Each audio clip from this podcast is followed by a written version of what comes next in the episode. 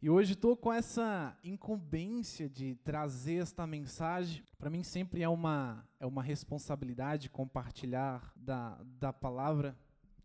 É, é uma responsabilidade porque a gente é primeiro a gente é ministrado por Deus, Deus fala com, conosco, Deus fala comigo primeiro. Então, ou seja, às vezes eu lá no meu quarto eu meio que, puxa Deus, não imaginava que era assim. A gente apanha um pouquinho lá. Aí depois a gente vem aqui, compartilha a mensagem e depois durante a semana a gente às vezes passa por alguns desafios para ver realmente se a gente vai executar aquilo que a gente compartilhou. Às vezes é uma missão, é, é, é uma missão realmente, né? E é uma responsabilidade em dobro. E eu é, semana semana passada, sexta-feira passada, teve um impulso e foi uma benção. Foi uma benção. E diante de uma é, diante de uma, de uma coisa que a pastora Michele falou, estava lá ainda na, na portaria com o Miguel, segurando meu filho, eu escutei aquilo e eu fiquei pensando naquilo durante a semana e, e, sobre aquilo que ela comentou foi eu peguei assim em partes assim e eu creio que é, mais ou menos sobre isso. Eu já vou entrar nesse assunto que eu quero é, falar nessa noite. E, e, a pastora comentou, fez um comentário sobre a, a, localização aqui da, da nossa igreja, aqui desse espaço físico. Não sei se todos lembram quem estavam aqui. E ela comentou algumas coisas, e diante disso eu, eu fiquei pensando, eu, eu assim, poxa, tem cadeiras vazias aqui, né? Ou seja, pessoas que precisam se achegar, estar aqui neste lugar. E eu fiquei pensando, se a gente tivesse é, numa avenida mais movimentada. E aí eu fiquei pensando, se a gente estivesse num lugar mais movimentado, teria mais pessoas aqui? Você concorda? Ou seja, aonde tá, tem um espaço físico, onde tem um tráfego maior de pessoas, isso em qualquer lugar, né? Onde tem um tráfego maior de pessoas, mais, pessoa, mais chance de pessoas entrarem neste lugar e lotar este lugar. Isso é fato, né? E pensando nisso, é, eu lembrei de uma vez que teve uma pessoa que comentou comigo e falou assim: Ah, mas a igreja lá é muito escondida, velho. por isso que talvez não tem tantas pessoas. Hein, Gustavo? É um pouco escondido aqui. Tem como negar? Não tem? E bobo ou não, em um dos momentos com Deus eu falei isso para ele. Eu falei assim: Deus, é, eu preciso refletir contigo aqui algumas coisas. E, e foi onde eu construí essa mensagem. E eu assim, meu Deus do céu. E hoje eu falava para Fran assim, amor, meu Deus. Eu fui muito ministrado por Deus. Porque às vezes a gente pensa que. Eu vou abrir um parênteses, porque às vezes a gente pensa que para ouvir a voz de Deus a gente precisa fazer as coisinhas assim, bem certinho, bem direitinho. Você acha que precisa ser tudo direitinho para que Deus possa falar? Pode interagir comigo, amém? Precisa ou não? Não precisa. E então não precisa. Aí eu comecei a pensar nisso e foi onde eu comecei a construir essa palavra. Isso ainda foi no sábado passado, enquanto eu empurrava o carrinho cuidando do Miguel e cantando para fazer ele dormir, começou a vir algumas palavras assim, e eu comecei a perceber que quando Deus fala, geralmente quando Deus fala com a gente, a gente, eu penso assim, eu não pensaria aquilo por mim mesmo. Opa, peraí. E o pastor sempre fala, cara, vê alguma coisa, anota, anota aí, anota, anota, anota. Porque às vezes eu compartilho algumas coisas com ele, assim, tá, tu anotou? Eu assim, não, anotei. Então eu comecei a perceber assim, opa, peraí, isso não vem de mim, eu não pensaria isso por mim mesmo, então eu acho que é Deus. A gente fica naquela, né? É, é, cai no, no, no, raciocínio ali, no, no, no lógico, assim, pô, peraí, será que é Deus ou não? Naquela dúvida, né? Então, com base nisso, eu construí essa palavra e eu percebi que esse comentário que ela fez me diz, é, é, é deu um gatilho assim para mim pensar a respeito é, desse ponto em específico, desse lugar específico, sobre a igreja física, eu trouxe três textos. Eu vou pedir para o Gustavo abrir para nós, colocar para nós, que é Lucas 17, on, do 11 ao 17, Gustavo. Texto bem legal essa noite, contando sobre três histórias. Então, Lucas 17, do 11 ao 17. É NVI que está indo, Gustavo. Quem trouxe a, né, a Bíblia quiser. Lucas 17, do 11 ao 17. A caminho de Jerusalém, Jesus passou pela divisa entre Samaria e Galiléia. Ao entrar num povoado, dez leprosos dirigiram-se a ele, ficaram a certa distância e gritaram em alta voz: Jesus, mestre, tem piedade de nós. Ao vê-lo, ele disse: Vou mostrar seu sacerdote. Enquanto eles iam, foram purificados. Um deles, quando viu que estava curado, voltou louvando a Deus em alta voz. Prostrou-se aos pés de Jesus e lhe agradeceu. Este era samaritano. Jesus perguntou: Não foram purificados todos os dez? Onde estão os outros nove? Não se achou nenhum que voltasse e desse louvor a Deus, a não ser este estrangeiro. Então ele disse: Levante-se e vá, a sua fé o salvou. Lucas 9, 51 ao 56, Gustavo. Aproximou, aproximando-se o tempo em que, ser, em que seria levado elevado aos céus, partiu Jesus partiu resolutamente em direção a Jerusalém e enviou mensageiros à sua frente. Indo estes, entraram num povoado samaritano para lhe fazer os preparativos. Mas o povo dali não recebeu porque estava, porque se notava que ele se dirigia para Jerusalém. Ao verem isso, os discípulos Tiago e João perguntaram: Senhor, queres que façamos Olha só o que, que os discípulos falaram para Jesus.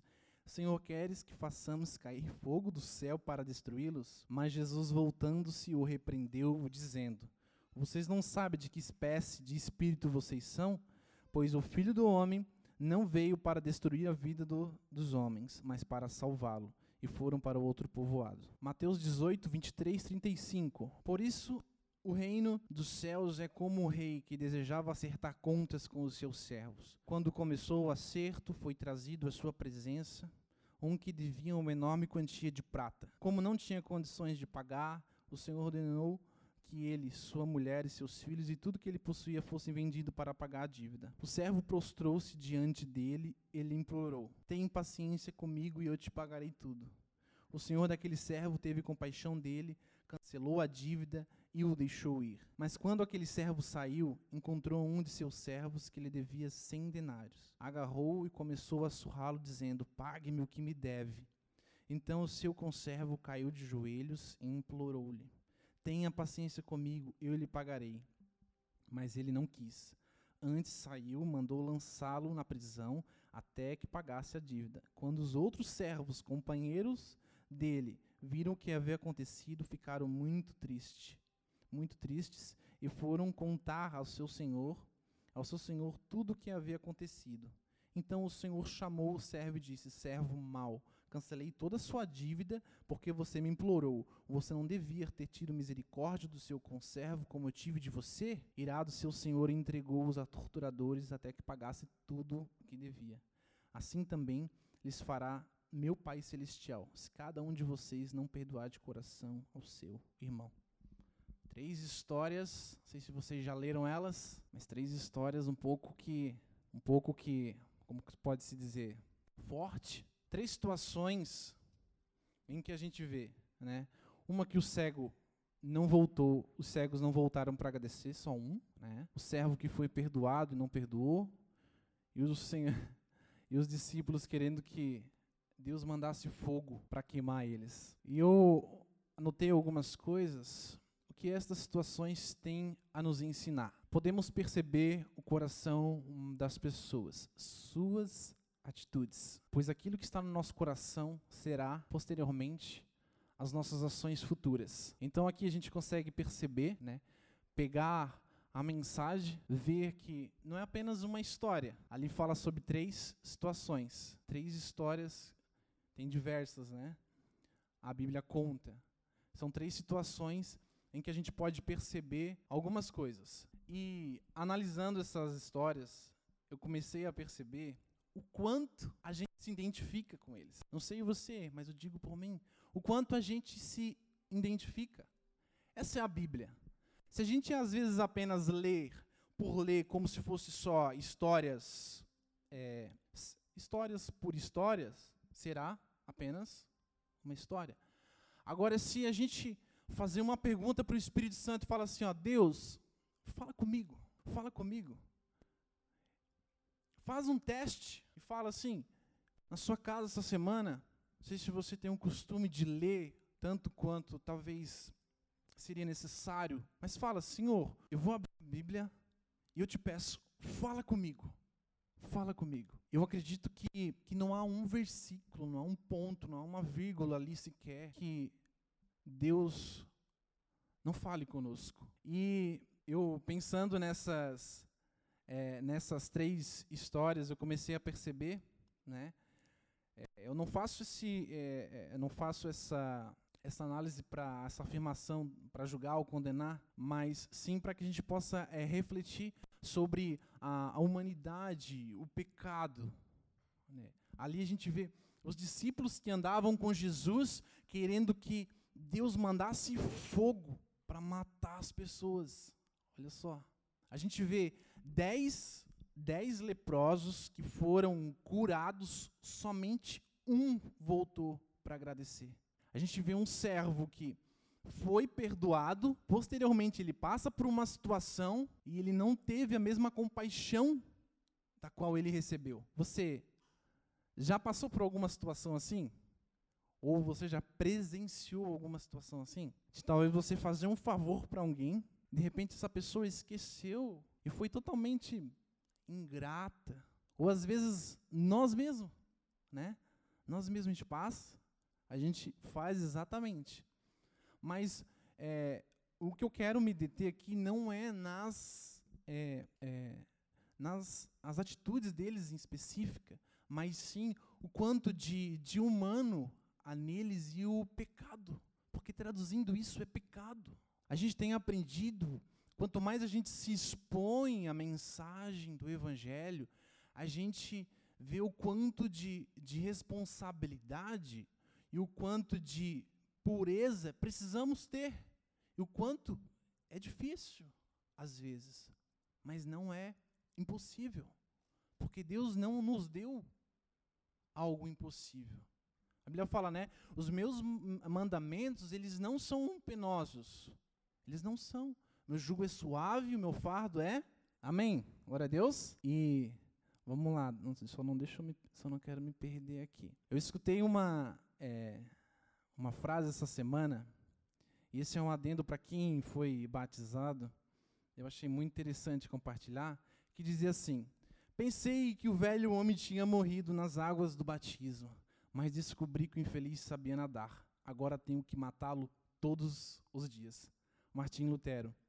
Ou seja, é uma luta. Todo cristão, todo, todo é, servo, todo aquele que foi batizado, que entendeu que quem crer e for batizado será salvo, a gente, é, a gente luta diariamente. Amém? Você luta? Conversava com Jocely antes do culto e comentei assim, cara, é, é, espiritual ou não, essa semana, desse ano todo, eu acho que foi uma das semanas mais difíceis que eu e a Fran a gente passou, diante de tantas situações. Eu assim, Deus, o que, que eu fiz, cara? Será que eu taquei pedra? Não sei. O que, que eu fiz? E a gente pode tirar algumas conclusões. Porque não sei você, mas talvez quando você começou a vir para este lugar, começou a vir aqui para a igreja, quando você começou a conhecer a Bíblia, talvez tenha ficado um pouco mais difícil para a sua vida. Não sei, pode ser. Eu lembro que o pastor, o pastor Fábio, ele falava é, sobre o Evangelho Tabajara. Venha para Deus, os seus problemas acabaram. Mas na verdade é totalmente ao contrário. Venha para Deus e você vai ver que vai ter mais problemas ainda né? E vamos continuando, deixa eu ver onde eu estou para a gente não se perder. Então, pensando nessa reflexão é, sobre é, a igreja física, este lugar, eu lembro que em Capivari, quando eu conheci o pastor Fabiano, a gente tinha é, um espaço físico, era bem no centro, e sempre é, é, qualquer um que passava pela cidade, era uma cidade pequena de 20 mil habitantes, via essa igreja. E por isso ou não, a nossa igreja era bem lotada. Mas pensando é, neste lugar, pensando neste lugar, pensando é, em algumas coisas, eu comecei a entender um pouco é, o que Deus pode falar, o que Deus tem a nos ensinar através disso. E para que mais pessoas se acheguem, será mesmo que precisamos estar num lugar onde realmente é, existe um número maior, onde tem um tráfego maior de pessoas passando naquele lugar? Será mesmo? Eu botei algumas perguntas e coloquei assim: não é nossa responsabilidade, não é nosso dever como cristãos convidar, fazer o que precisa ser feito? Amém? Está comigo? Amém? É, não, não sei se estou me fazendo é, é, é, claro em relação a isso, mas é, é sobre isso que eu desejo compartilhar, mas é, é, é além disso. Ou seja, é, a responsabilidade nossa como cristãos, nós como cristãos, quanto nós conhecemos, o quanto nós vivemos e o quanto nós praticamos. Porque eu acredito que se de fato nós tomasse o nosso lugar como cristãos, eu acredito, tá? Que esse lugar estaria cheio de pessoas.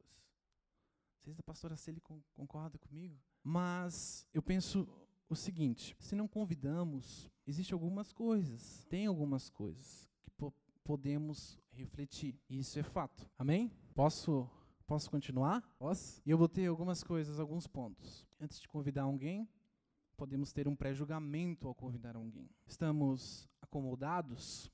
Estamos indiferentes? Não achamos que este lugar é apropriado para convidar alguém? Este lugar não é muito legal? Eu falei, Deus, realmente, do que, que eu falo isso aqui? Eu falei assim, meu Deus. E isso, meu Deus. Eu vou indo um pouquinho mais fundo. Amém? Pode me ajudar? Eu coloquei algumas perguntas. O quanto de fato acreditamos em Deus? quanto de fato vivemos o que está escrito nas Escrituras? Quanto? E eu, enquanto eu preparava, eu falei assim, Deus, parece que sempre quando eu tenho oportunidade de trazer uma mensagem, por que, que não pode ser alguma coisa mais tranquila? Sério, sério, muito sério. Eu falo assim, Deus do céu, por que, que eu tenho que fazer essas perguntas? Meu Deus, por quê? Eu não sei, eu não tenho uma resposta, mas sabe quando é, você passa por uma situação e você precisa falar alguma coisa para alguém, daí você não fala aquilo para alguém, depois você fica, meu Deus, por que, que eu não falei? Por quê? Por que, que eu não falei? Aí você fica se cobrando. Eu falei assim, Deus, amém, me ajuda. Eu vou lá, eu vou falar. Eu não sou o melhor pregador, eu não tenho teologia, eu não tenho, eu não sou, eu não sou. E eu falo para Deus, eu falo assim, Deus, eu não sou, eu não sou, eu não tenho, eu não consigo. Eu era super tímido, muitos aqui me conhecem. Deus do céu, não é de mim estar tá aqui, mas existe um espírito. Existe. Existe. Quando a gente realmente, de fato, a gente conhece o que está escrito aqui, é impossível, eu digo que é impossível a gente ficar apático, é impossível a gente ficar inconformado. É impossível. Se ninguém, se ninguém ao nosso redor não foi influenciado pela vida que nós carregamos, precisamos urgente correr para Jesus. Precisamos urgente reavaliar a nossa vida. Precisamos urgente fazer uma autoanálise. É impossível carregarmos a mensagem mais preciosa desta vida e ninguém ser tocado por ela. A mensagem precisa mexer conosco, precisa nos tirar do lugar. E voltando para o evangelho, eu comecei a ver, comecei a pensar assim, Jesus ele teve muitos inimigos também. Os fariseus odiavam eles. Ele foi crucificado. Crucificaram um homem inocente por carregar uma mensagem. Ou seja, aquilo que ele falava não era um evangelho tabajara que dizia: venha para Deus, os seus problemas acabaram.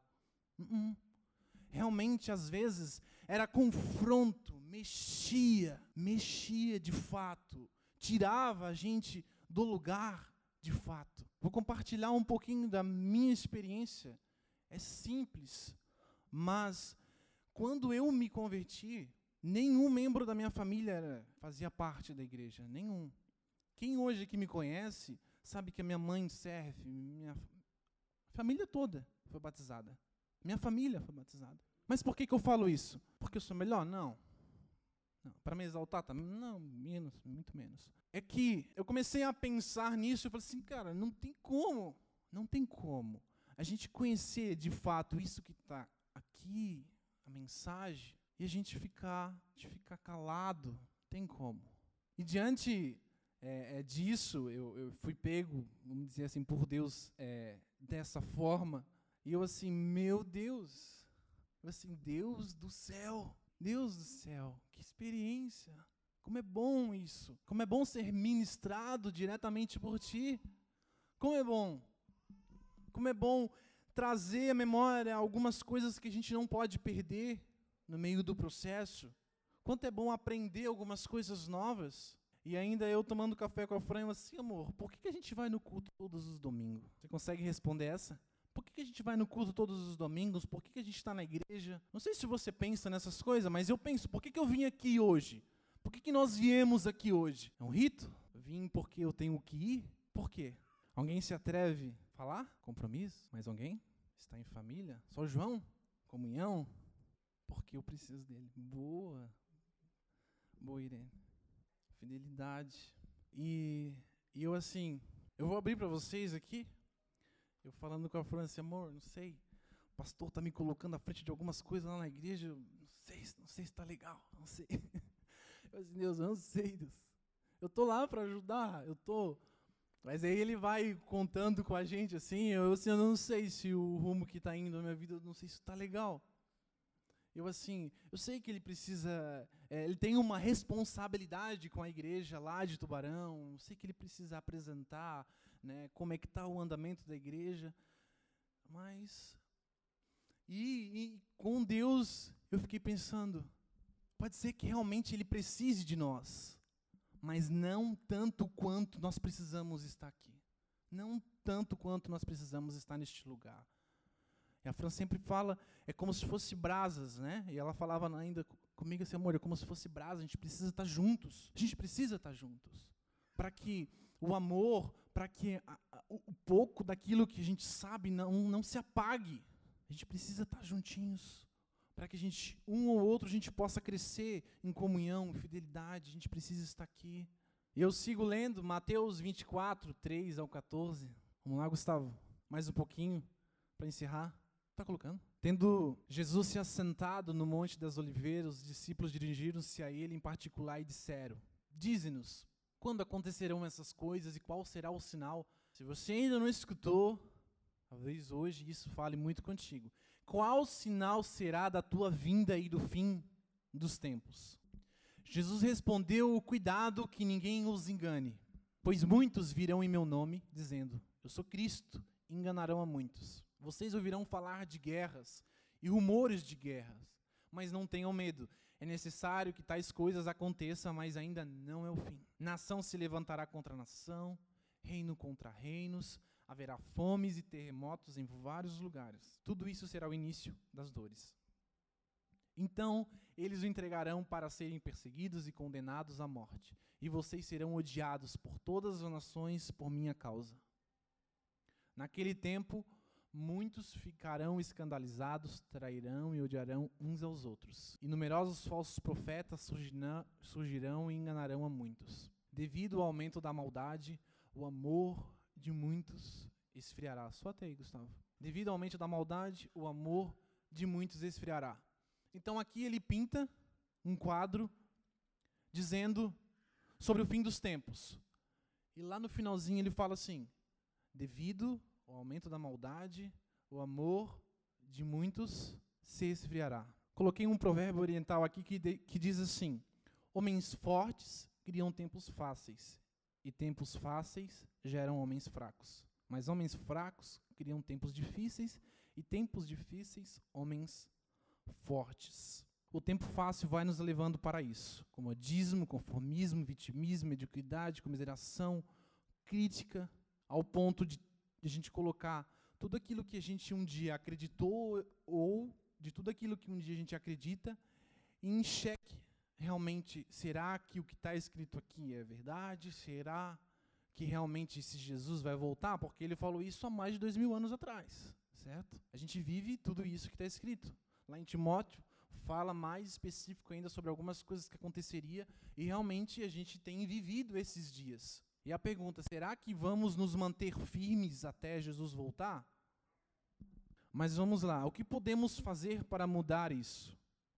Precisamos deixar de ser SSS para SPI, pastora, SSS, salvos, sentados e satisfeitos, para salvos de pé e insatisfeitos. Essa é uma realidade, é, é uma realidade da igreja brasileira. Existem dados, tá? Existem dados é, sobre é, evangélicos no Brasil, é, eu não tenho eles aqui, mas assim, é absurdamente alto o quanto são considerados evangélicos. Mas, então quando alguém pergunta para mim, ele fala assim, Vani, é, tu é evangélico? Eu assim, cara, eu balanço um pouco. Eu falo, olha, eu sou cristão. Alguém que está ali tentando ou está ali seguindo a Cristo, cristianismo.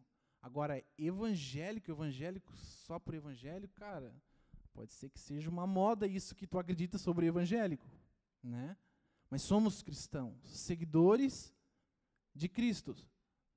Precisamos deixar de ser salvos, sentado e satisfeito para salvo, de pé e insatisfeito. A situação é assim: se não está legal, se eu não gosto, se não muda, mudo eu, faço eu, eu ajudo, eu crio, eu coloco a mão, eu tento. Precisamos trocar a afirmação não sei pela pergunta de como faz? Como faz? Eu lembro que quando eu estava lá em, em Capivari, quando eu morava lá em Tubarão, tinha algumas coisas que eu não gostava, mas não gostava mesmo. Não gostava. Discordava, discordava mesmo. Mas graças a Deus, eu entendi que é, se a gente ir de igreja, principalmente aqui em Florianópolis eu percebi muito isso, se a gente ir de igreja em igreja, você sabia que a gente vai ver problemas em todas elas? Por quê? Somos humanos, certo? Então, eu comecei a mudar a minha lente e comecei a perceber, peraí, se tem alguma coisa errada, ou se eu vejo alguma coisa que eu não gostaria que fosse, eu tento fazer diferente, eu faço diferente, eu ajudo. Porque em vez de criticar, em vez de ficar falando, em vez de não fazer nada, a gente pode trocar. Porque o Evangelho é assim. É Jesus nos ensinando a, a se despir de uma vida antiga. Jesus ele deixa sempre bem claro: agora vá, ele fala, agora vá e não peques mais. É uma vida nova. É Jesus trocando a nossa velha natureza por uma nova. É ele dizendo: antes você vivia assim, você tinha esses desejos, você pensava assim. Agora, você está exposto à mensagem, você muda. Não é porque eu sou obrigado a mudar, é porque diante de tanto amor, é impossível a gente não mudar. Você concorda? Amém? Uma exposição tão grande de amor que é impossível a gente não mudar. Eu lembro que quando eu me eu me converti lá na época de, na época que eu morava lá em outra cidade e eu era apaixonado por skate, quem me conhece, participava, eu participava de alguns campeonatos, participei, troféu, medalhas, ganhei. Saía, a gente saía no jornal da cidade, era bem legal na época. Era o meu sonho, era aquilo, eu vivia aquilo. Mas um dia eu fui exposto a essa mensagem, o meu modo de pensar mudou completamente. Mudou completamente. Comecei a sonhar sonhos diferentes.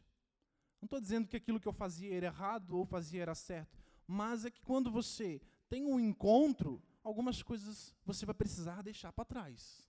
Isso é fato. Você vai precisar deixar de fazer algumas coisas para seguir o Evangelho. Você vai precisar. Isso é fato. Mas sabe o que acontece? Eu lutei contra isso. Torci o pé algumas vezes, quebrei o pé, quebrei o pé algumas vezes. Quem anda de skate sabe que é um pouco radical, né? Algumas manobras. É, eu lembro que quando eu vim morar para cá, eu tinha deixado, é, eu tinha abandonado realmente é, o skate lá e, e vim morar para cá. Montei o skate, tive meu carro roubado, roubaram o skate, depois montei o skate de novo, torci o pé, depois, depois recuperei, torci o pé de novo e depois eu quebrei. Nessa sequência que eu falo para vocês. Aí quando tudo dá errado, ou eu estou sendo insistente demais em acreditar que realmente aquilo que eu quero é o certo, ou existe uma mensagem que eu preciso entender. E talvez você está assim hoje. Eu me atrevo a falar isso. Talvez você está persistindo numa coisa que Deus já falou para você. Vamos parar? Vamos? Chega, chega. Eu quero mais intimidade contigo. Eu quero me revelar mais a ti. Eu quero te usar lá onde tu trabalha. Eu quero fazer uma obra maravilhosa na tua vida. Eu quero salvar a tua mãe. Quero salvar o teu pai. Quero salvar os teus amigos lá no teu trabalho. Quero salvar o teu chefe, teus funcionários. Amém? Apocalipse. Vou terminar com Apocalipse. Apocalipse 3, do 14 ao 16, Gustavo. Eu vou ler Apocalipse. Eu vou ler aquela famosa historinha do muro é dele. Você conhece essa do muro é dele? Jesus de um lado, diabo do outro, e o cidadão no meio do muro. De repente, Jesus fala: Vem para esse lado aqui, cara. Vem para esse lado aqui. Sai daí de cima. Vem para cá. Vem para cá. E Jesus ali insistindo, insistindo, insistindo, insistindo. Sai desse muro, sai desse muro, cara. Vem para cá. Vem para esse lado de cá. É melhor esse lado de cá. E o diabo lá do outro lado, sentadinho, bem de boa, quietinho, pegando um solzinho. E de repente, o cidadão em cima do muro olha para o lado, olha para o outro, vê Jesus ali, num suador. Vem para cá, vem para cá. E o diabo lá bem de boa, ruim da unha, espindo fora, bem de boa. De repente o cidadão olha, peraí, tem uma coisa errada nessa história aí. Ele está bem de boa ali, não insistiu nem um pouquinho. E você, Jesus, está insistindo. Por quê? O que, que Jesus falou para ele? O muro é dele. O muro é dele. Ou seja, a indecisão ela é uma decisão. Quando a gente não decide, a gente já decidiu. Então, quando. Vamos, vou ler o texto. Apocalipse 3, 14 ao 16. Diz assim: E ao anjo da igreja em Laodiceia, escreva: Estas coisas são as palavras do, do Amém. E a testemunha fiel e verdadeira, o soberano da criação de Deus. Conheço as suas obras, sei que você não é frio nem quente. Melhor seria que você fosse frio ou quente. Assim, porque você é morno, não é frio nem quente, estou a ponto de vomitá-lo da minha boca. É a Bíblia falando que se não somos nem frio ou nem quente, se estamos ali na indecisão, se a gente vem apenas por vir, a gente vive apenas isso, ele fala para uma igreja: estou a ponto de vomitá-lo. Era melhor que você não fosse nem frio nem quente. Essa é a mensagem. Essa é a Bíblia realmente que a gente acredita. É Apocalipse. Nos ensinando. O último livro da Bíblia. Nos falando. Hoje é uma noite de decisão. Para que a gente possa ser quente. Para que realmente a gente possa amar mais. Como cantei no início, amar como você me ama. É o mínimo que a gente pode fazer Amém? Vamos orar para encerrar? Quero convidar você a se colocar de pé.